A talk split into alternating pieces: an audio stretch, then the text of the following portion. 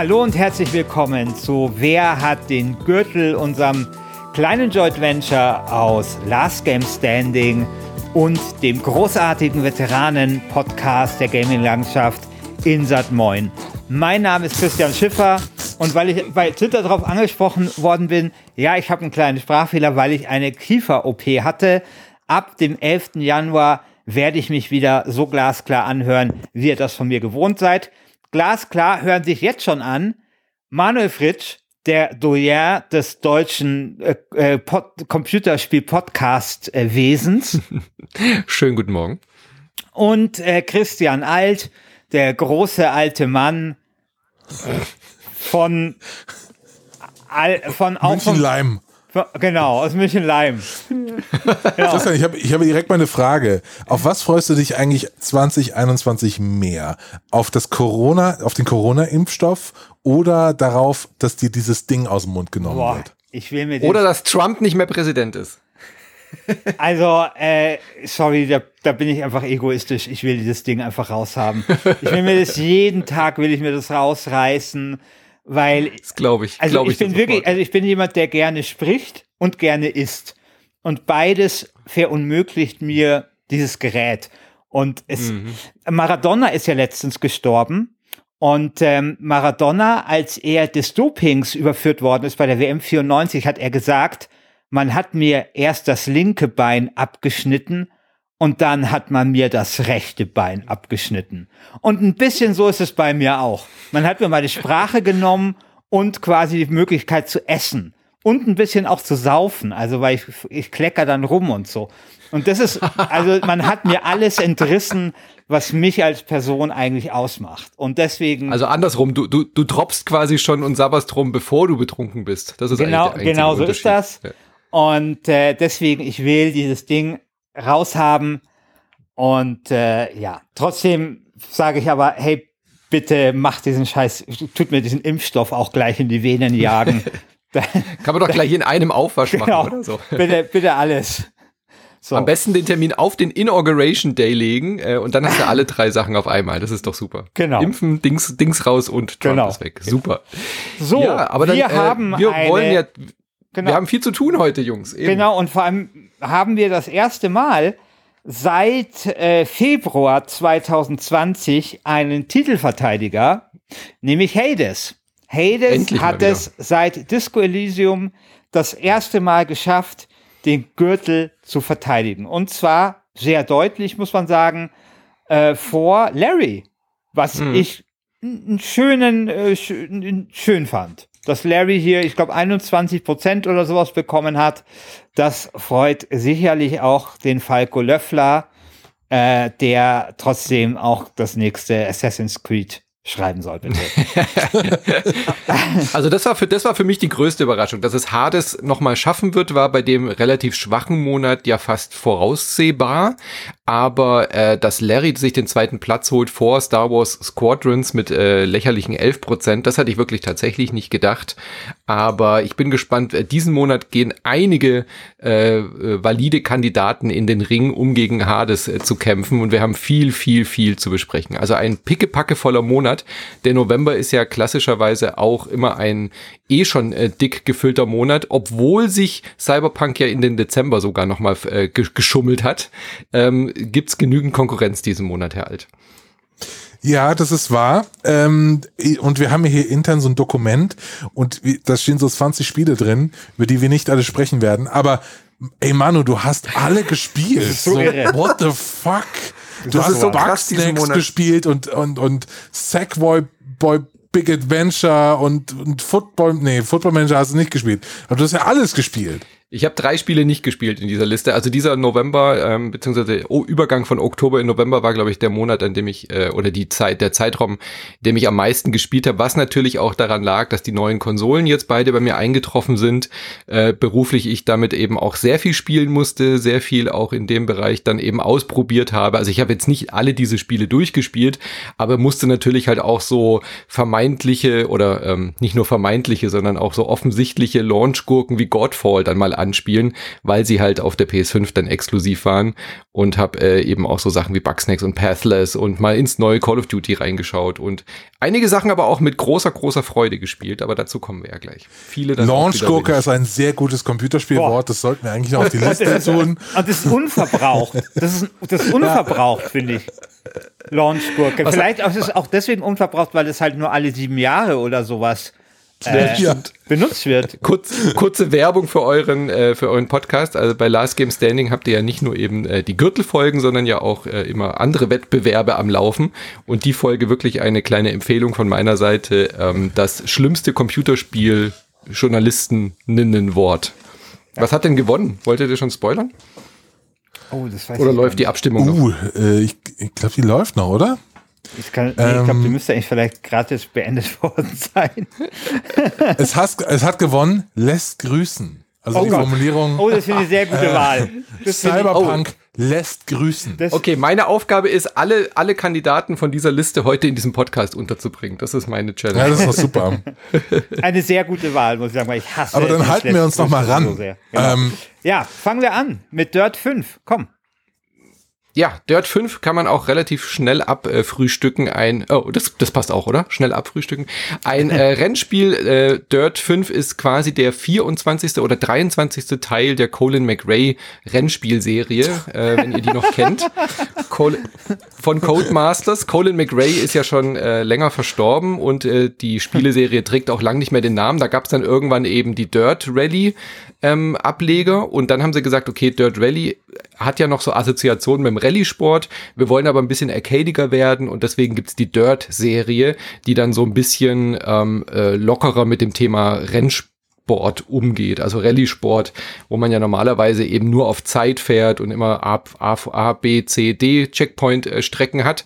Und bei Dirt kommt halt alles in den Topf, wird alles in den Topf geschmissen, was irgendwie mit äh, Schlammschlacht zu tun hat. Also du äh, bretterst halt mit irgendwelchen dicken SUVs über Rundkurse, ähm, hast genauso irgendwie so Kletterparcours mit so Überrollbügel-Buggies dabei und solche Geschichten. Also ein Arcade-Rennspiel mit Offroad-Rennen und unfassbar arcadig, äh, macht mir Ach, unglaublich krass. viel Spaß. Aha. Und ein richtig, also für mich eigentlich das Rennspiel des Jahres. Ich bin ja nicht so der Simulationsfreund ähm, und geht so in die Ecke wie Forza Horizon oder eben so ein gutes Need for Speed, aber eben mit Offroad.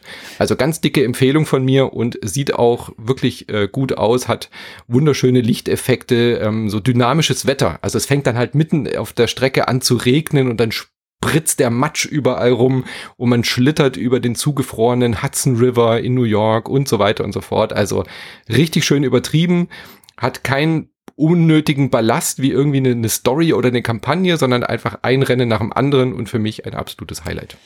Cool, das hat all die Sachen stellen? nicht, für die ich Spiele spiele. Darf ich das so eine Frage stellen?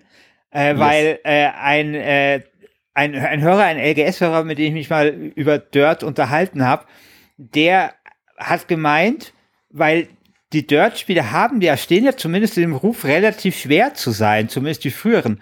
Und er meinte mhm. zu mir, das sei sein Dark Souls. Das sei quasi die genau wie Dark Souls, nur als Autorennspiel. Man muss einfach sich irgendwann merken, wo die Kurven kommen und so weiter. Man muss das einfach sehr, sehr viel üben. Und äh, eigentlich wollte ich das jetzt nur äh, sagen, um halt Dark Souls lässt Grüßen irgendwie unterzubringen. Aber die ja. Frage ist, ist es denn schwer oder kann ich Nein, das auch spielen? Das ist das komplette, ist das komplette okay. Gegenteil von schwer. Du, äh, du kannst fast gar nicht verlieren. Sehr das gut. ist so ein bisschen der einzige Kritikpunkt. Dafür spiele ich, ich wiederum Spiele, ja, um nicht zu verlieren.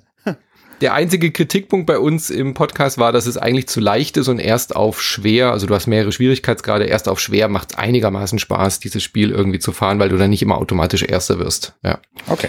Also ein bisschen unausbalanciert.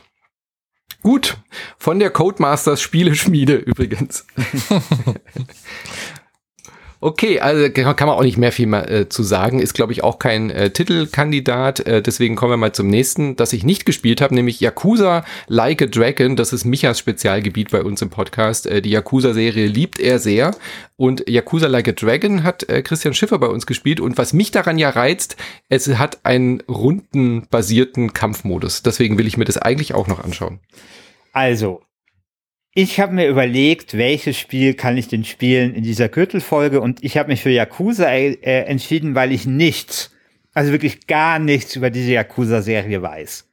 Und ich einfach mal ausprobieren wollte, wie das ist, wenn man einfach mal wie so ein, wie, weißt du, völlig jungfräulich, wie so ein weißes Blatt Papier, einfach mal mit so einer Serie das erste Mal in Kontakt kommt. Und ich muss sagen, ich bin echt begeistert. Also, ich, Four Players hat diesem Yakuza Like a Dragon eine 68 gegeben und das ist wirklich eine der wenigen Male, dass ich mit Four Players wirklich völlig auf Kreuz liege. Ich würde nicht sagen, dass es ein brillantes Spiel ist, aber ich finde, es ist ein sehr gutes Spiel. Und das, was du ansprichst, ähm, Manu, das stimmt. Es hat ein rundenbasierendes Kampfsystem, was ich übrigens gar nicht wusste, bevor ich das gestartet habe. Mhm. Ja, sondern es hat mich dann quasi sehr positiv überrascht. Und dieses Kampfsystem ist äh, ganz, so ein ganz klassisches JRPG-Kampfsystem, wie, wie wir das auch wirklich mögen. Und ähm, das Schöne und Interessante ist aber, dass das ja alles in so einer realen Welt spielt. Ja, also mhm. du, du, du kämpfst halt dieses, in, in diesem Kampfsystem halt wirklich in so japanischen, in, in so einer japanischen Großstadt. Und das ist das mega ist immer der gleiche Stadtteil übrigens. Bei der ganzen Yakuza-Serie ah, ist immer ein Stadtteil. Okay. Ja, die okay. basiert immer auf den gleichen Assets, genau. Genau, den kennt man dann auch relativ schnell. Das ist jetzt auch nicht groß oder so, aber ähm, es ist ein Spiel, was auch eine wirklich schöne Geschichte hat. Also eine so der, so habe ich schon lange nicht mehr gehabt, dass ich so vom Bildschirm sitze und mir denke, okay, das würde jetzt bei der Internet Movie Database auch eine 7,2 geben. Ja? Und, Als Film meinst du oder so. Ja. Genau. Und das ist, ähm, ja, also es ist ein wirklich schönes Spiel. Was halt For Players kritisiert hat, ist zum Beispiel, dass die Mini, also so, man hat da so Nebenaufgaben, die seien, seien so scheiße und so. Das finde ich gar nicht so, die nerven ein bisschen, aber das tut, finde ich, dem Ganzen keinen Abbruch. Da wurde auch die Grafik kritisiert und die Grafik ist jetzt auch nicht so irre gut, aber ich finde halt, das Setting ist halt interessant.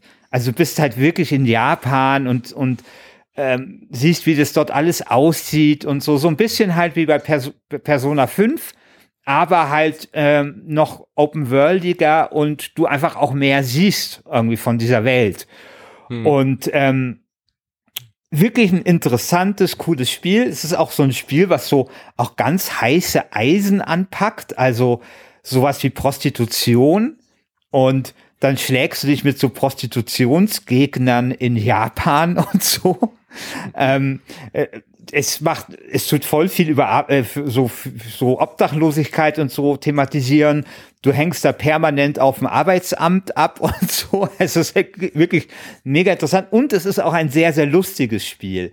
Also ja, wollte halt ich gerade so sagen, das führt ja so diese Berufsklassen aus den JRPGs irgendwie auch ad absurdum, oder? Dass man so mit ja, ja, äh, genau. ganz normalen Berufen ja. kämpfen geht und so. Ja. ja, ja, genau. Und es tut auch andauernd auf irgendwelche Computerspiele Bezug nehmen mhm. und so. Ähm, aber es ist halt sehr witzig. Also so diese Gegner sind halt super, super lustig und es hat halt auch so ein bisschen so diesen kruden, manchmal etwas infantilen japanischen Humor, muss man halt auch, auch mögen. Mhm. Ähm, aber ich habe da wirklich ein paar Mal echt gelacht, weil es äh, weil's so übertrieben und so witzig ist. Also du hast da irgendwelche Gegner, keine Ahnung, die so, äh, die, weiß ich, irgendwelche Enten, Badeenten in der Hand tragen und dann so auf dem glitschigen Boden ausrutschen und so Zeug. Also so völlig absurde Sachen. In einer Nebenmission triffst du so Yakuza, die irgendwie so Windeln tragen und irgendwie, und irgendwie so, so, so so eine Kleinkindergruppe sind, weil sie irgendwie so ein Rollenspiel oder sowas waren. Also lauter so abgefahrenes Zeug passiert da halt. Mhm. Aber echt Sehr cool schön. und wie gesagt, rundenbasierendes äh, Kampfsystem, also so ein bisschen wie bei South Park, wo du manchmal halt nochmal so ein so einen Knopf drücken musst um, zum richtigen Zeitpunkt, um nochmal Zusatzschaden ähm, anzurichten. Also jetzt nicht ganz, äh, nicht ganz reinrassig äh, äh, rundenbasiert, aber, aber schon zu 98 Prozent. Ja, mhm. also super Spiel. Ich finde, mh, hm, fast ein Gürtel, also möglicherweise ein Gürtelkandidat, aber nur einer mit sehr großen Außenseiterchancen. Leider, weil es ein ja. schönes Spiel ist. Ja. Ich äh, freue mich auf die Folge am Sonntag bei uns. Also wenn ihr noch nicht äh, Insert Moin Patreon seid, keine Sorge, am Sonntag, die Folge ist bei uns ja immer frei zu hören und äh, da redet Micha mit einer absoluten Yakuza-Expertin, die alle Spin-Offs, alle Sachen mhm. gespielt hat, ähm, reden die ausführlich über das Spiel am Sonntag bei uns, äh, nur nochmal als kleiner, kleiner Hinweis. Ich glaube, es ist ein guter Einstieg auch für Leute, die noch nie Yakuza gespielt haben. Auf jeden Fall. Also ähm, ja. ich hatte da kein Problem, da irgendwo mitzukommen oder so. Es ist ja offensichtlich auch ein neuer Held oder so. Ähm, ja, ja, der dann so im Gefängnis war länger und so, genau. Ja, ja, ja und also kann ich empfehlen. Also es ist für mich, also ich war ja sehr enttäuscht von Final Fantasy, von dem Remake. Und das ist halt das JRPG, also des Jahres für mich. Hm, sehr schön. Dann, während du in Japan unterwegs waren, waren äh, Christian und Alt in äh, Norwegen unterwegs, beziehungsweise in England. Äh, wir haben uns Assassin's Creed Valhalla ein bisschen näher angeschaut. Herr Alt, wie fand, wie, wie war denn deine Reise mit den Wikingern? Was für ein Scheißspiel. Also ich habe jetzt, hab jetzt, zehn Minuten aber nichts es, gesagt. Aber ist es geiler, ist es geiler als, äh, was hatten wir letzte Woche von Ubisoft als äh, Dings? Ähm, als Watch Dogs ja. 3. Ja. Nein, auf gar keinen ähm, Fall. Watch Dogs ist besser. Ich glaube, Watch ja, Watch Dogs ist besser. Also wirklich so ein uninspirierend. Ja, ja. ja. Watch Dogs also wirklich ist besser. Ich habe mich ja. ja. so ein bisschen versöhnt mit Watch Dogs, weil man da wirklich auch viel mehr Spaß haben kann, wenn man diese Albernheit der, der Story irgendwie äh, weglegt und weil es Raytracing hat. Ich wurde jetzt auch so ein bisschen so ein Raytracing-Fan. Also nach, nach dem Podcast kam der Patch, dass es jetzt auf der Xbox Series X und auf der PS5 auch äh, Raytracing hat und seitdem mag ich das Spiel sehr viel mehr übrigens. Ja, aber könnt ihr mir mal eins erklären, warum gehen denn da bei den neuen Assassin's Creed die Meinungen so auseinander, habe ich den Eindruck, weil es hat ja schon gut, also bei 4Players hat es 85 oder so bekommen. Das hat ja schon. Hat teilweise 90er Wertung genau, und hat, teilweise auch bei der GameStar Game Pro irgendwie 70er. Genau, das würde mich ja, interessieren. Ja. Also habt ihr dafür eine Erklärung? Ich weiß es nicht. Ich, ich weiß es nicht. Es, äh, es, wurde jetzt mir schon öfter erklärt, mit welchen Erwartungen man an so ein Assassin's Creed Spiel geht. Ähm, dass, dass das was damit zu tun haben könnte. Warum? Also, dass, dass die Erwartungen noch schlechter sind und man dann sagt, das ist doch ganz gut oder wie oder was? Also für mich hat es keine nee, Logik. Also, äh, äh, also es kommt drauf an, welches Assassin's Creed man erwartet, weil auch, ob man Fan ist der alten Spiele oder eben sich auf diesen ähm, wo man eben noch viel Parcours, Schleichen und so weiter. Das ist das einfach nur so rumreiten in irgendeiner komischen Open World in Nordengland, was mich ein Strunz interessiert, was da passiert. Also ich ich, kann's, ich kann nicht genau meinen Finger drauflegen, aber ich kann ja mal erzählen, wieso ich dieses Spiel so verachte. es ist wirklich ein. Nee, es ist wirklich. Nee, es ist, ich finde es ich find's so schade, dass wir nicht die Folge gemacht haben. Was ist geiler? Weißt du, wie damals Fallout gegen, gegen das von EA da. Ja. ja also es hat, es hat dann, manchmal hat es dann wieder so seine Momente, mhm. wo ich denke, ah, okay, cool, jetzt funktioniert, also zum, zum Beispiel das Kampfsystem, das macht schon irgendwie Spaß und so eine Burg zu erobern, das ist dann auch cool, dann hat man mal wieder für fünf Minuten so ein Glücksgefühl, wo man sich denkt, ah, okay, cool, deswegen habe ich jetzt hier 70 Euro ausgegeben, um mich mal fünf Minuten okay zu fühlen.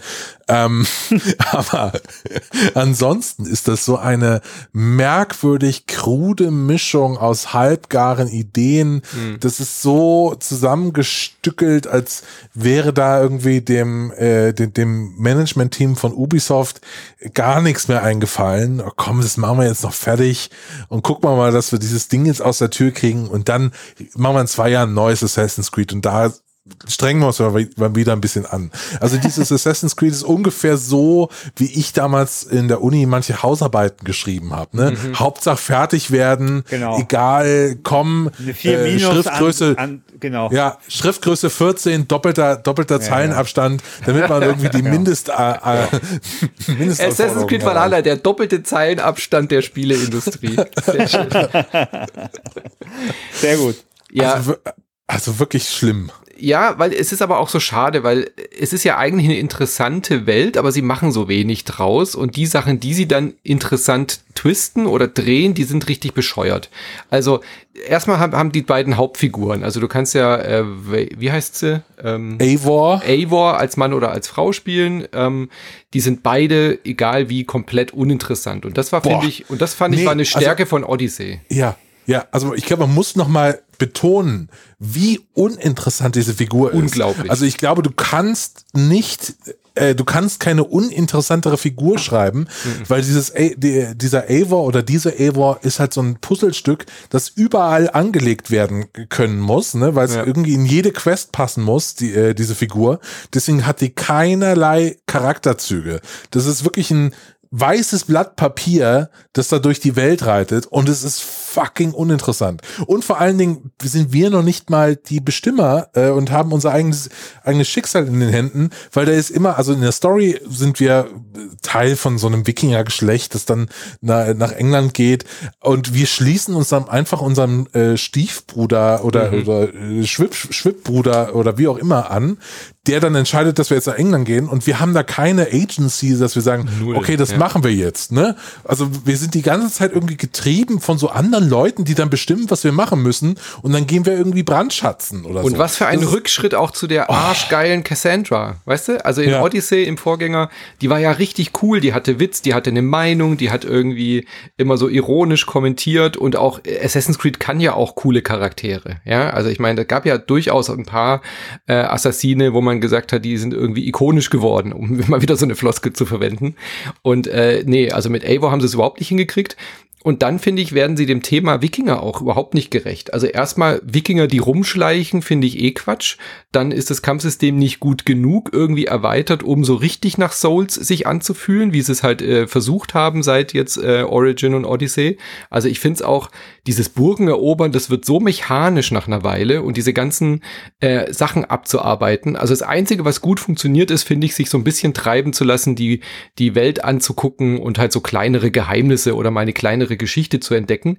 Ich werde persönlich aber dann wieder voll rausgerissen, wenn ich in so ein, in so ein, ähm, Saufspiel reingezogen werde, wo dann irgendeiner mit mir wetttrinken will und ich muss halt wirklich auf äh, äh, Quicktime-Events reagieren und Button drücken oder es gibt dann diese neuen World-Events, wo ich faule Eier suchen muss, damit jemand furzen kann. Und da finde ich, hört's halt komplett für mich auf. Kann man lustig finden, klar, aber ich finde, äh, das, das passt überhaupt nicht zu dieser Welt und sie machen halt so wenig aus dieser aus diesem moralischen Dilemma, dass man ja eigentlich Brandschatzer und äh, Terroristen spielt. Also diese Wikinger fallen da in diesem unschuldigen England ein und brandschatzen und morden, was das Zeug hält und es wird halt irgendwie nicht groß hinterfragt oder thematisiert. Das finde ich irgendwie irgendwie komisch oder oder schade. Da hätte man sicherlich auch mehr draus machen können, um dem Charakter auch mehr Tiefe zu verleihen, wie sie damit umgeht, wie sie damit reagiert, was für Entscheidungen sie trifft. Ja. Ja, das ist im Spiel egal, das ist Ubisoft egal. Die wollen einfach, dass das gekauft wird und bei der PlayStation 5 unter dem Weihnachtsbaum liegt. Und ich finde, wir sollten jetzt auch nicht mehr drüber reden. Ja. Auch wir sollten auch nicht mehr über, nee, also nicht nur, also wir als kollektives Wir, ich finde, irgendwann sollten, sollten wir echt mal aufhören, über diese Scheißspiele zu reden. ähm, weil, also, beziehungsweise diese Scheißspiele mit so viel Liebe behandeln, wie ihre Entwickler sie mit Liebe behandelt haben. Mhm. Nämlich mit gar keiner. So. Oder wie Ubisoft ihre EntwicklerInnen behandelt genau. hat. Ja, genau, genau. genau. Ja, also äh, trotzdem Valhalla das bisher bestverkaufteste oder sich am schnellsten verkaufendste Assassin's Creed. Das heißt, wir Ach, werden komm. dann einige mehr sehen. Ach, ja, natürlich wie immer. Ach komm. Ist doch, ist doch klar. So, äh, Fuser so will ich, Fuser will ich mal kurz erwähnen, weil es so, so, so nur so als Randnotiz rumläuft. Das ist ein neues Spiel von Harmonix, also Guitar Hero und ähm, Guitar Hero? Doch Guitar Hero war Harmonix, gell? Nicht Rockband. Ich, ich weiß immer nicht, welches von welchem ist. Ich glaub, Auf jeden ja. Fall ein neues ein neues Musikrhythmusspiel ähm, und es geht eigentlich, es wird DJ Hero fortgesetzt, falls ihr das noch kennt. Ja. Kennt ihr noch DJ Hero mit ja. dem Controller, wo man so Mixe gemacht hat? Genau, Fuser. Klar. Fuser ist ein äh, Spiel, bei dem wir ein äh, unglaublich hipper Party-DJ sind und das Spiel hat alles, wo man äh, sofort sich geekelt abwendet. das hat ganz wilde Hipster-Partys, wo irgendwie Leute äh, ganz toll irgendwie feiern und schlecht animierte Leute tanzen aber es macht tatsächlich sehr viel Spaß. Du hast wirklich so vier so Plattenteller vor dir und ähm, mixt dann echte Songs. Also dann spielst du halt irgendwie Bruno Mars, dann spielst du irgendwie ähm, Technotronic, mixt du dann mit rein als Bassspur, ähm, nimmst dann den Sample von irgendeinem 70s Klassiker und dann legst du noch irgendwie ein, eine 60er Rockballade drüber und mixt diese Sachen so ineinander. Und das Fantastische oder das Faszinierende an Fuser ist, dass es total Spaß macht, sich da durchzuklicken. Also diese, diese, du lernst dann so diese Techniken, äh, wann du den Beat droppst, wann du die Platte irgendwie auch mal pausierst, wann du das Knöpfchen drehst. Und das ist ein sehr langsames, sehr einfühlsames Tutorial, aber es macht total Spaß, wenn man auf so auf so Pop-Mixe steht. Also ja, wenn man das irgendwie cool findet, eben so diese, diese Hybrid, wie heißt der, Bastard-Mixe irgendwie zu hören, dann ist es genau euer Spiel. Also wenn man so Bastard-Pop mag, dann ist es genau das Richtige. Es macht einfach Spaß, dieses Spiel zu, zu genießen, weil so richtig Spiel ist es eigentlich nicht, aber es wird halt mit, mit jeder Stunde, die du spielst, schwerer und schwerer. Und ähm, es ist so ein kleines, ja, so ein Kleinod. Es hat total wenig Aufmerksamkeit, aber ich äh, finde es total faszinierend, dass so Musikspiele wieder zurückkommen. Diesmal eben halt ohne spezielle Hardware. Also es geht alles mit Maus und Tastatur oder Controller. Das finde ich nett. Also das ist für mich genau auch der richtige Gegenpol jetzt zu so einem scheiß Assassin's Creed Valhalla oder zu dem, was als nächstes kommt, nämlich Godfall. Oh Gott. das, das du auch gespielt hast. Oh, ja, nicht, nicht, nicht sehr lange, nicht sehr lange, weil Genau, ich, wir müssen auch nicht lang drüber nee. reden, aber äh, ja ja, Godfall. Es ist der Triple Eight Monat. Es ist halt wirklich das einzige wirklich wahre PS5 Exklusivspiel neben Demon's Souls diesen Monat. Also Demon's Souls, das Remake, ist ja auch nur ein Remake, da reden wir gleich drüber. Und Godfall ist wirklich der einzige Launch-Titel der PS5, der nur für die PS5 erscheint, in Klammern Natürlich auch für den PC. Also so ganz exklusiv gibt's ja eigentlich fast gar nichts mehr und äh, soll später dann auch noch für die anderen Konsolen kommen. Und naja, was soll ich sagen? Es ist halt so, wie ich schon genannt habe, so eine Launch-Gurke. Es sieht eigentlich richtig geil aus. Es ist eine Mischung aus sowas wie Devil May Cry oder Bayonetta, also so ein Third-Party, äh, Third-Person äh, Slasher. Also du steuerst so einen fetten Typ in der Rüstung von außen ähm, und hat einen Diablo-esken Loot-Spiralen-Loop. Gott, furchtbar. Also es erinnert, es soll quasi Diablo sein mit einem Third-Person-Slasher. Ja, sie nennt es selber Loot-Slasher.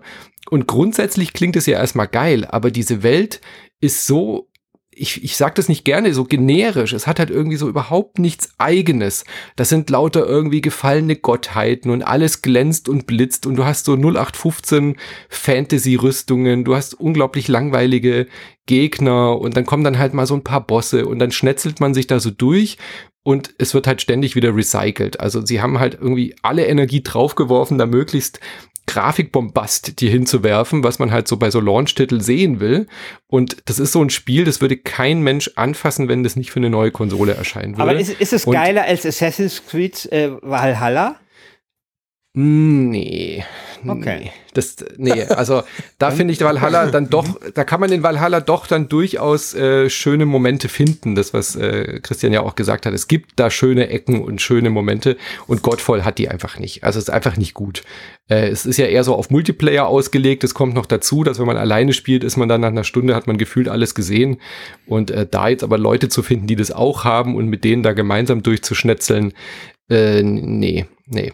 Also bitte, was bitte nicht ja, weiter anschauen. Was mich ja ein bisschen irritiert, ist, dass es im Jahr 2020 wirklich noch so Launch-Gurken gibt, mhm. ähm, weil eigentlich ist er an der Technik von der neuen PS5 oder Xbox Series X äh, etc., da ist ja gar nichts anders jetzt. Ne? Also diese Dinger sind ja hochgradig kompatibel zu der Vorgängergeneration. Wir haben ja nicht mehr diese, ne, also wir erinnern uns alle noch an die PS3 mit ihrem Cell-Chip, wo plötzlich alles anders war, wo man auch mal so eine Launch-Gurke dann damit erklären konnte, dass das Team nicht gecheckt hat, wie diese Plattform funktioniert. Aber das also, dass man so schlecht abliefert, finde ich dann eigentlich noch bedrückender unter diesen Voraussetzungen. Ne, weil wir hätten auch theoretisch, ähm, wir haben auch ein Miles Morales bekommen, was jetzt kein, mhm. keine Launch-Gurke ist. Ganz im Gegenteil. Ganz im Gegenteil. Also für mich ist es das, wenn wir da gleich anknüpfen wollen, für mich ist ja, Spider-Man Miles Morales das Spiel, was die PS5 jetzt gerade definiert. Es ist zwar eigentlich nur eine, eine 1,5 quasi Fortsetzung vom äh, Peter Parker Spider-Man. Ähm, Miles Morales kommt da ja auch schon vor und es war klar, dass es mit dem weitergeht. Es ist nicht quasi ein vollwertiges, komplettes neues Spider-Man-Spiel, aber es fühlt sich so ein bisschen an, halt in abgespeckterer Version. Also man würde vielleicht sagen, so ein, wie so ein Standalone Spin-off oder so. Die, die Stadt ist die gleiche, also wir sind natürlich trotzdem noch in Manhattan und ähm, Harlem und so oder unterwegs, aber ähm, es ist ein Jahr später, also es ist alles jetzt irgendwie verschneit, die haben die Grafik, äh, die Texturen hochgefahren, die haben die äh, Charakterdetails hochgefahren und Raytracing. Also auf der PS5 durch diese Manhattan-Häuserschluchten zu, zu schwingen, könnt ihr euch vorstellen. Und dann das Licht, es wird echt berechnet und alles spiegelt sich realistisch. Du läufst an einem Taxi und an einem Schaufenster vorbei, es schneit und du, du siehst halt wirklich auch die Passanten, die neben dir stehen, die da wirklich gespiegelt drin sehen äh, drin zu sehen sind, ist es fantastisch. Also so schön sah eine, eine virtuelle Stadt noch nie aus. Und ich bin total begeistert, nicht nur wegen den Grafikeffekten, ähm, für FPS-Liebhaber wie äh, Christian Alt. Man kann auch auf den 60 FPS-Modus umstellen, dann läuft's halt butterweich, hat dann aber leider kein Raytracing mehr. Also da müssen wir jetzt bei der Konsolengeneration auch immer hin und her schalten, ob wir jetzt äh, 60 FPS wollen oder Raytracing. Und es ist aber auch ein fantastisches Spiel. Es hat den Mut, was Ubisoft-Spiele nie haben, zum Beispiel eben auch einfach diese ganze Black Lives Matter-Thematik zu thematisieren. Miles Morales ist ein schwarzer Spider-Man, ein äh, schwarzer Junge aus Harlem, der ähm, jetzt eben äh, Spider-Mans äh, Rolle übernimmt und der neue Spider-Man wird. Und es thematisiert eben auch äh, Rassismus, es thematisiert eben Black Lives Matter. Ähm, es geht unfassbar gut und einfühlsam auch mit äh, anderen Themen um. Zum Beispiel kommt einfach mal eine Questgeberin, die ähm, gehörlos ist, ja, und gibt dir einfach eine Quest und dann musst du dich halt mit ihr in äh, Zeichensprache verständigen und äh, so Sachen sind da drin und es ist einfach ein richtig, richtig gutes Actionspiel mit total viel Herz und äh, total gut. Also hat mich sehr begeistert. Mein Sohn spielt es auch gerade noch mal parallel und auch da noch mal zuzuschauen macht total Freude.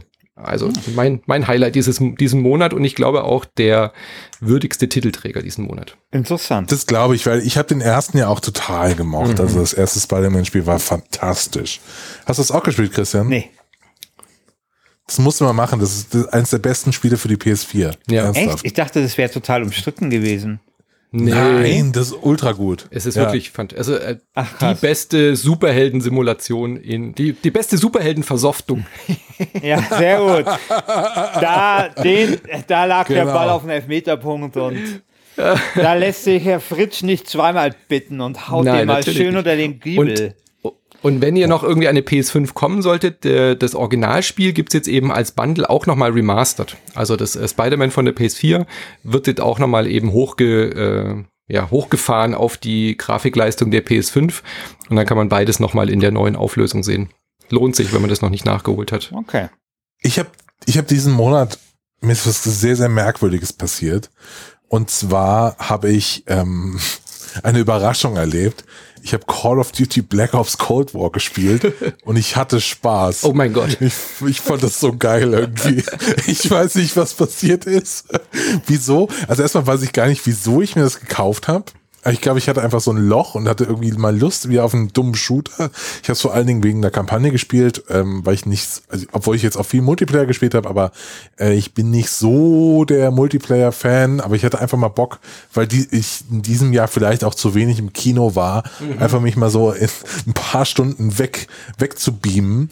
Und ey, Black Ops Cold War ist wirklich gut. Ich mochte die Kampagne. Klar ist die cheesy, klar ist die gewaltverherrlichend ja, und Call of äh, Kriegsver also es ist halt Call of da Duty. Da erwarte ich nicht, dass fliegende aber, Friedenstauben durch über den Bildschirm fliegen, ehrlich gesagt. Aber was halt total geil ist, was ich nicht gedacht hätte, es ist eine Agentengeschichte. Ja. So es spielt alles im Kalten Krieg und man ist auch in Deutschland und äh, man hat auch manche Missionen. Es gibt eine Mission, die ist wirklich fantastisch. Die spielt im Innern des KGB, wo man so einen Doppelagenten spielt im KGB, der so in, eigentlich muss er nur eine Tür aufmachen, aber du hast verschiedene Wege, wie du an die Karte kommst, um die Tür aufzumachen. Und es hat immer meistens damit zu tun, dass du irgendjemanden vergiftest oder irgendwie um die Ecke bringst. Und das ist so cool gewesen, in so einem scheiß Call of Duty mal so eine Viertelstunde was ganz anderes zu machen. Und ich habe es wirklich gemocht und wenn jetzt irgendwie Black Ops Cold War 2 rauskommen würde und ich einfach nochmal so eine Agenten-Sache äh, äh, spielen könnte, ich würde sofort machen. Also ich finde, die haben da wirklich, glaube ich, so eine, so eine kleine Formel gefunden, wie man sowas erzählt, mhm. wie man, äh, wie man bestimmte äh, Storytelling-Mechanismen in so ein Ego-Setting packt mhm. für ein Agentenspiel. Und sie haben sich ja auch tatsächlich neue Sachen getraut. Also man hat ja richtig Dialoge und Entscheidungen, die man treffen kann. Also gleich am Anfang jagt man ja so einen Typen über die Dächer und dann kannst du dich ja wirklich entscheiden, ob du ihn gefangen nimmst, ob du ihn quasi runterschubst, oh ups, oh, aus Versehen doch fallen gelassen. Und das hat ja dann auch wirklich Auswirkungen, also in, in Anführungszeichen Auswirkungen, aber auf die Kampagne gibt es dann verschiedene ähm, ähm, ja, Gleise, die dann wieder aufgehen oder zugehen, je nachdem, welche Entscheidungen du triffst. Und das sind ja tatsächlich äh, Neuerungen für ein Call of Duty, was ja sonst immer wie auf Schienen läuft. Ja, aber Total. das macht mir auch ein bisschen ähm, Angst, ehrlich gesagt, weil der große Vorzug von Call of Duty war doch immer, dass es sehr dumm ist. Also, das hat man doch gespielt, irgendwie, wenn man, wenn man vom harten Tag, wo man ganz viel nachdenken musste, nach Hause gekommen ist und dann hat man halt was Dummes gespielt, zum Beispiel Call of Duty. Ich weiß gar nicht, ob ich da jetzt Entscheidungen fällen will oder mir Gedanken machen äh, muss, wie, wie ich eine Tür öffne und jemanden umbringe, das hört sich ja fast schon nach Hitman an. Ähm, muss man da jetzt vielleicht sogar schleichen und so? Ja, du musst auch oh, schleichen. Ein bisschen, ja, ein bisschen. Nee, aber, Chris, aber Christian, äh, das hält sich, also ich finde, was sie wirklich gut können, ist so das zweite, was ich total mag an dem Spiel, ist das Pacing. Ja. Äh, weil du hast diese Passagen, die ich eben angesprochen habe, aber du hast auch ganz viel drumherum, was einfach wirklich relativ ein, ein klassischer Shooter ist, mhm. ein klassisches Shooter-Gameplay. Und das funktioniert halt total gut, ne? Und wenn diese Passagen dann kommen, die sind A, relativ kurz und B, fühlen die sich an wie so eine richtig, richtige Belohnung mhm. oder, ne, also, oder wie der Sauna, da macht nochmal jemand einen Aufguss mit Rosmarin. Einfach wie so eine schöne Erfrischung mal zwischendurch. Das ist wirklich fantastisch. Also ich mochte das voll. Ich äh, drücke Raven Software, die seit Jahren mal wieder was Cooles machen durften, weil die hatten ja vorher immer nur so, die, die haben ja Jedi Knight gemacht, so ein ganz altes Studio äh, und haben dann, ähm, wurden dann von Activision gekauft und mussten immer die, die wurden noch die ganzen Jahre abgestellt für so, äh, für, für so niedere Dienste, habe ich im, im, im Hinterkopf. Ist das nicht mhm. so? Ja, ja, so ein bisschen, ja aber durften jetzt da mal äh, an die große IP dran und äh, ist echt cool geworden. Das Einzige, was ich nicht so mag, ist wie, naja, so Reagan kommt ja vor und der wirkt so ein bisschen, naja, ich weiß nicht, der, ich muss da immer an äh, Spitting Image denken, an diese Puppenshow aus, aus Großbritannien. Weißt du, also der wirkt für mich ja. irgendwie so ein bisschen Uncanny Valley. Also dem nehme ich das nicht so ganz ab, während dieser Robert Redford-Verschnitt äh, und die fiesen Friesen aus den 70ern, die sind schon richtig geil. Also ich finde, ja. der ganze Look und die Ästhetik aus dieser Cold War, das mag ich ja total. Dieses ja. äh, äh James Bond-Setting, aber eben basierend auf so einer echten Verschwörungsmythos um diesen äh, KGB-Agenten. Das finde ich schon cool um, gemacht, ja. Und man muss natürlich auch sagen, du hast jetzt gerade Reagan kommt vor, äh, man muss auch ein bisschen äh, ein Auge zudrücken können, mhm. wenn es jetzt um politische Botschaften geht. ja, das ist wohl wahr. Weil, äh, also da, das ist jetzt nicht, das ist nicht einwandfrei, also der, was, da, also der, was da alles passiert. Der Trailer war ja sehr problematisch sage ich mal. Hm. Also, Im ähm, Spiel auch nicht aber, besser. Aber ich muss sagen, ich muss, ich muss, sagen, ihr habt mir trotzdem äh, den Mund schon sehr wässrig gemacht, muss ich sagen. Das hätte ich jetzt auch nicht gedacht. Ja. Aber ja. Tja, aber dann kommen wir doch mal zum äh, nächsten Spiel. Äh, The Pathless habe ich noch gespielt. Das würde ich auf jeden Fall noch erwähnen, weil das hat mich total überrascht. Das ist das neue Spiel von den Leuten, die Absu gemacht haben. Und bei Absu bin ich mehr oder weniger eigentlich fast eingeschlafen. So ein ganz ruhige, ja, in so eine Art Walking Sim, aber unter Wasser, wo man so rumtaucht und dann schwimmst du da mit Delfinen und bla und also ja, halt schön, aber langweilig. Und dann habe ich gedacht, okay, The Pathless sieht aber geiler aus, aber ist halt von diesem Studio, da war ich so ein bisschen zwiegespalten. Man spielt so eine Jägerin und es ist so eine Mischung aus Journey und Zelda im Endeffekt geworden. Ja, also so die Ästhetik und so diese melancholische Einsamkeit von einem Journey. Du, du reitest, nee, nicht du reitest, sondern du gleitest als Jägerin durch so ein gottverlassenes Land. Und das Gottverlassen ist wirklich wörtlich zu nehmen, denn da sind so halt so Gottheiten irgendwie gefallen, so Tiergötter. Und äh, du musst diesen Fluch wieder bereinigen. Und dann gehst du in so alte Tempelanlagen und äh, hast so einen Falken dabei, so ein, äh, so ein Adler. Und das ist dein einziger Begleiter und deine einzige Bezugsperson. Und dann äh, äh, hast du diesen Pfeil und Bogen dabei und denkst, okay, das ist irgendwie ein Kriegsspiel, aber es gibt eigentlich keine Kämpfe in diesem Spiel, sondern du benutzt diesen Pfeil und Bogen nur, um so Artefakte abzuschießen, die in der Luft hängen und die geben dir dann so einen Boost. Und dadurch haben sie so eine, so eine ganz eigene Fortbewegungsart entwickelt. Also du rutscht, gleitest so über den Boden, du schlitterst so und mit jedem Pfeil, den du abschießt, kriegst du wieder Energie und äh, gleitest so weiter. Und wenn du diesen Schwung mitnimmst, kannst du eben hüpfen und der Adler trägt dich dann über so Abgründe. Und das ist so meditativ und so beruhigend, dieses Spiel da durchzulaufen und dann schwingst du dich darüber über die Abgründe, landest dann auf so einer alten Ruinenstätte und musst dort, äh, musst dort dann so Puzzles lösen, wie man sie aus Zelda kennt. Also so einen Spiegel verschieben und dann kannst du auf den Spiegel schießen mit dem Pfeil und dann schießt der Pfeil um die Ecke trifft dort eine Flamme und die Flamme dahinter macht wiederum eine andere Fackel an und dann öffnet sich eine Tür. Äh, und wenn man auf solche Puzzles mag, äh, steht und auf solche, äh, diese Atmosphäre ähm, irgendwie gerne mag, dann ist The Pathless ein absolutes Highlight. Ganz, ganz tolles Spiel. Für PS4, Super. PS5 und PC und ja, das war's, glaube ich. Super. Ja. Ich finde es mal gut, dass wir hier auch die Zeit haben, ähm, wirklich kleine Perlen ähm, hervorzuheben und nicht nur Call of Duty Black Ops Cold War. Übrigens ein sehr schlimmer Titel. Äh, über eine Sache will ich die ganze Zeit dich schon ausfragen, Manu, weil yes. ich es noch nicht spielen konnte. Ich habe keine PS5, ähm, aber ich will unbedingt wissen, wie Astros Playroom ist. Besser als Sackboy. So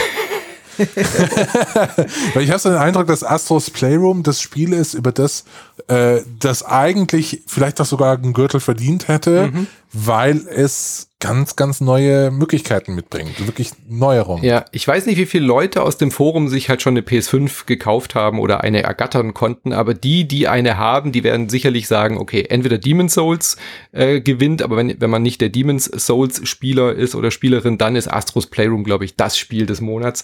Es ist installiert bereits auf einer PS5. Es ist ähm, das Maskottchen, was ihr auch schon kennt, wenn ihr PSVR habt, also dieser kleine mhm. Astrobot, mhm. der läuft dann rum und ähm, wird halt durch so Level geführt, die speziell auf PSVR ausgelegt sind. Und jetzt äquivalent dazu auf der PS5 hat er jetzt ein eigenes Spiel bekommen, einen eigenen Playroom, bei dem der Controller, dieser ähm, Dual Sense Controller jetzt im Vordergrund steht. Der hat ja so haptisches Feedback, was man sehr präzise steuern kann ähm, und hat so adaptive Trigger. Das ist auch bei Call of Duty ganz geil, wenn die Waffe klemmt, dann bleiben die Controller-Pads hinten auch so hängen. Also diese, diese Trigger-Buttons kannst du dann nicht mehr durchdrücken, wenn die Waffe klemmt und du hast richtig so einen Widerstand.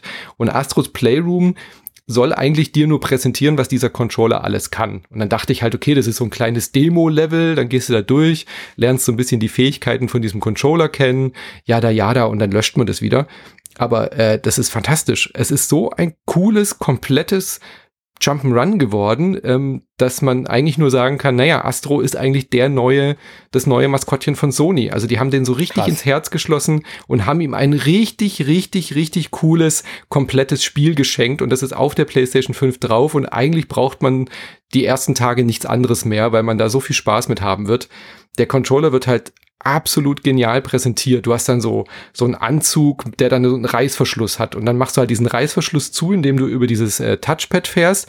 Und dann hörst du halt richtig und spürst, wie so ein Reißverschluss zugeht. Also man kann das auch überhaupt nicht gar nicht beschreiben, wie sich dieser Controller anfühlt, weil der so viel ähm, Haptik einfach in sich hat, dieser Controller. Und viele sagen ja so, ja, für mich ist die Next Gen eigentlich dieser DualSense Controller. Da habe ich gemerkt, dass die, die PlayStation 5, dass es eine neue Konsolengeneration ist.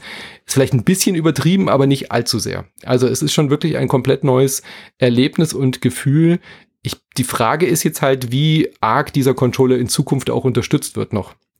Oder ob das jetzt quasi schon das Highlight war mit diesem Astros Playroom. Aber wenn man ein bisschen was für Jump'n'Runs und Plattformer übrig hat, dann ist es ein ganz, ganz tolles Spiel.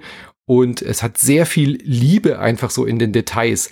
Also du läufst dann da so am Strand entlang und dann sind da so andere Astrobots und die gesamte PlayStation-Historie wurde in dieses Spiel gegossen.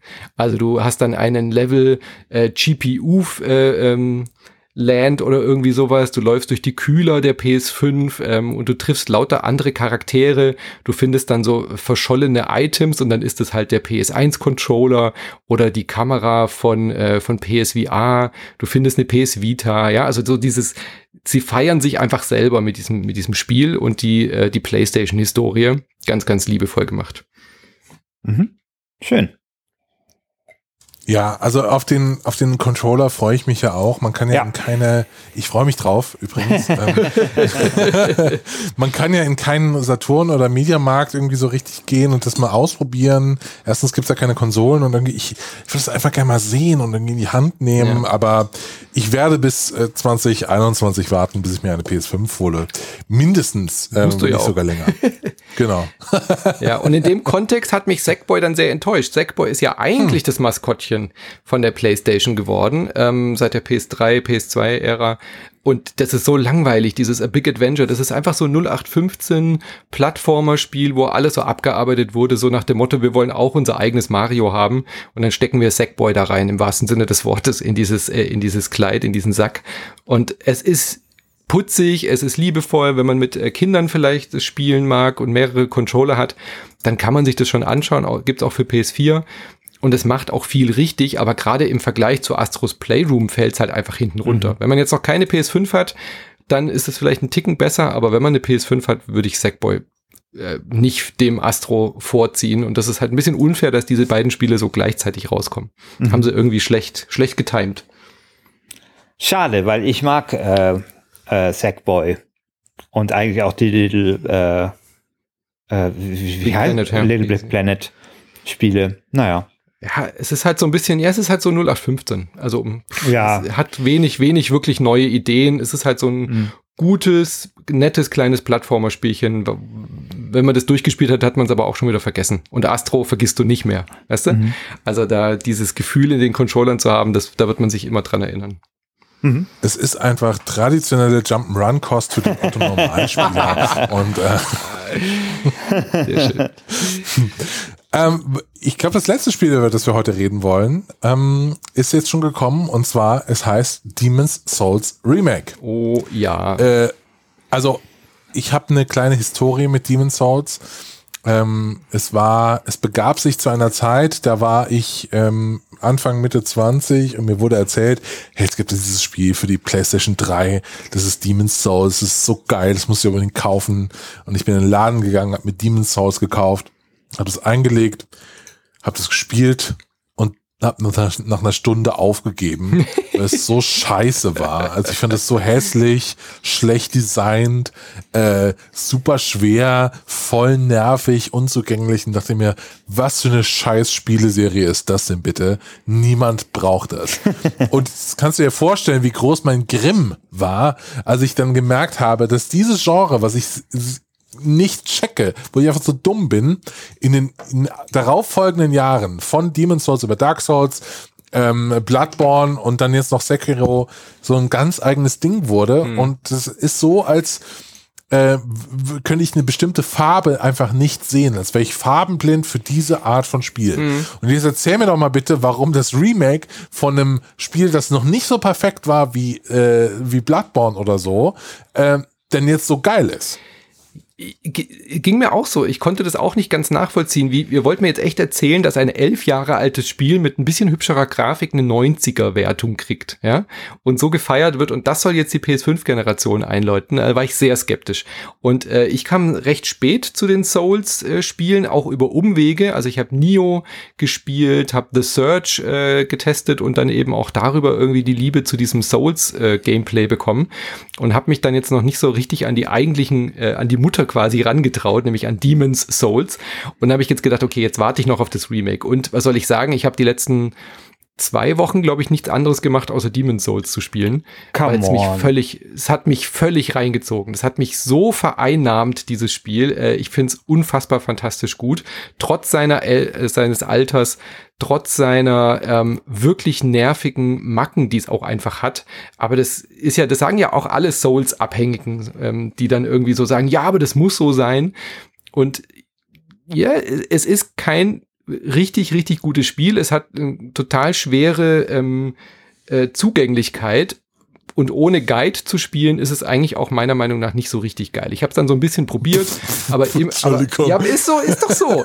es ist eigentlich kein gutes Spiel, das muss man schon so sagen. Es, es, es stellt dir eigentlich ja nur Sachen in den Weg. Es ist ein bisschen, ähm, äh, wie soll ich das sagen? Es ist so hakelig am Anfang. Aber wenn man dann mal diese hakelig, Hürde überwunden schön. hat, Sehr, eben, ja, genau. genau. Ja. Aber wenn man dann mal in dieser, in diesem Kampfsystem drin ist und so ein bisschen auch diese, diese, diese, diese Feinde lesen kann und irgendwann muss man halt so diesen, es muss dann irgendwann dich so zwicken, dass du sagst, nee, ich will diesen fucking Boss jetzt legen. Also ich hatte halt wirklich original diese Momente, das war halb drei und ich stand halt vor diesem Boss und bin halt zum 18. Mal auf diesen Boss zugerannt und habe halt wirklich so gesagt, ich gehe jetzt nicht ins Bett, bevor dieser Boss nicht tot ist. Und dann bin ich halt auf dem Weg dahin schon irgendwie wieder viermal gestorben, habe alle meine Seelen verloren und das muss man dann halt auch mögen. Also so diesen, dieser Ehrgeiz musste ich dann halt auch packen, so diese, diesen Schritt zu überwinden und diesen Frust, der sich dann halt wandelt in diesen, in diese Erfolgsmomente. Ähm, und es ist ein Arschlochspiel. Es ist einfach ein Arschlochspiel, aber es sieht so schön aus jetzt auf der PS5, dass ich es echt nicht fassen kann. Also es ist mit Abstand das schönste Spiel, was man momentan auf der PS5 ähm, sich antun kann, neben Spider-Man Miles Morales. Es hat so schöne, neue, große, knackige Texturen. Könnte auch so bei euch in der Abstimmung gewesen sein. Ähm, es läuft super flüssig äh, mit 60 Frames pro Sekunde und es steuert sich toll. Der, der DualSense Controller wird toll genutzt. Wenn du wenig Leben hast, dann pulsiert der so. Wenn du an, an diesen Bossen vorbeiläufst, dann spürst du richtig so quasi gefühlt deren Atem irgendwie in deinem Nacken. Also ähm, hat mich total gefesselt und begeistert und mich würde es sehr, sehr wundern, wenn es diesen Monat nicht Hades schlägt. Es hat einfach schon so eine große Fangemeinde und das Remake macht alles besser, was, was dieses Spiel schon eh schon gut gemacht hat. Mein das Gott. Wollen wir doch ja, mal das sehen, wollen wir, das, das wollen wir wirklich mal sehen. Also ähm, ich weiß, dass es, äh, dass äh, das Spiel viele äh, Freunde und Freundinnen bei uns im Forum hat. Aber auch ähm, Feinde. Die Alice auch, ist ja. ja großer Fan. Äh, genau, aber es, es polarisiert halt und es kann sein, äh, dass Hades dann doch eher der Konsenskandidat ist, ja. Hm.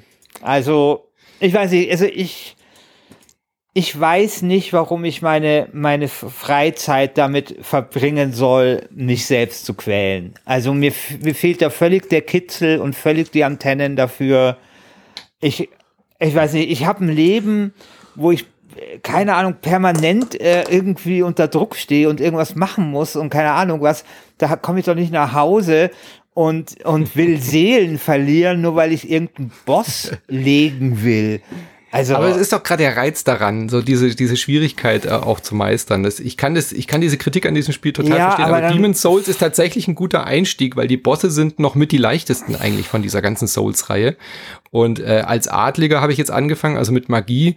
Das soll angeblich völlig overpowered sein und damit bin ich eigentlich relativ gut klargekommen. Also im Vergleich zu vielen anderen ähm, Souls-artigen Spielen, die ich gespielt habe, bin ich da tatsächlich etwas schneller reingekommen und es lohnt sich schon, diesen Titel nachzuholen, aber es ist halt, es polarisiert, ganz klar. Also verstehe ich auch voll und ganz, wenn man auf diesen Titel keinen Bock hat. Mhm. Ja, gut. Ich bin gespannt. Ja. Wenn, ja, bin ich, ich bin auch sehr gespannt, wie das, äh, wie das Ganze hier ausgeht. Wir haben wirklich fantastische Kandidaten diese, äh, dieses Mal. Es kann aber auch einfach sein, dass Hades sich nochmal durchsetzt und ich wäre auch nicht ganz traurig, mhm. wenn das passiert. Wenn ihr damit abstimmen wollt, dann geht jetzt auf forum.glassgamestanding.de. Ähm, dort werden wir den Gürtelträger des Monats November küren und dann ist nächste Woche ja schon Ende des Jahres. Mhm. Dann machen wir ja unseren Jahresgürtel ja. dann auch. Ja. ja, aber erstmal den Dezember ja noch machen. Genau. Ja, ja, erstmal Dezember, ja, genau. aber dann ist Jahresgürtel ja schon. Wahnsinn. Das ist ja super. Das Jahr 2020 nimmt endlich ein Ende und ähm, ich bin sehr froh, dass ich das mit euch beiden beschließen kann. Ja, sehr schön. Und dann können wir nächste Woche, nächsten, ja, ich bin ein bisschen sad. können wir nächste Woche nämlich auch über, äh, nächsten Monat, nämlich über Cyberpunk sprechen, was ich spielen werde. Wer weiß, wer Und weiß, über, wer weiß. Noch ist es nicht da. Und über Immortals Phoenix Rising, was jetzt schon auf meiner Festplatte ist, wo ich mich auch drauf freue. Das bessere Valhalla, ähm, sage ich mal an der Stelle schon. Ja. Habt ihr von diesem türkischen genau. Spiel, das nächsten Monat rauskommt, wo man Tiere rettet? Das will ich unbedingt spielen. Nee. Es gibt so ein Online-Spiel, das spielt im Mittelalter, wie so World of Warcraft. Aber äh, anstatt Tiere zu töten, diese ganzen Wildschweine, musste die halt retten und Kräuter sammeln für die und dann versorgen und so. Und das, das will ich, super. Trag's bitte unbedingt in die Liste ein. Das will ich unbedingt ja. spielen. Also unbedingt. Okay. Ja, cool. vielen Dank fürs Zuhören und wir hören uns dann nächsten Monat oder vielleicht ein bisschen früher bei Last Game Standing oder Insert Moin. Bis dann. Tschüss. Ciao. Ciao.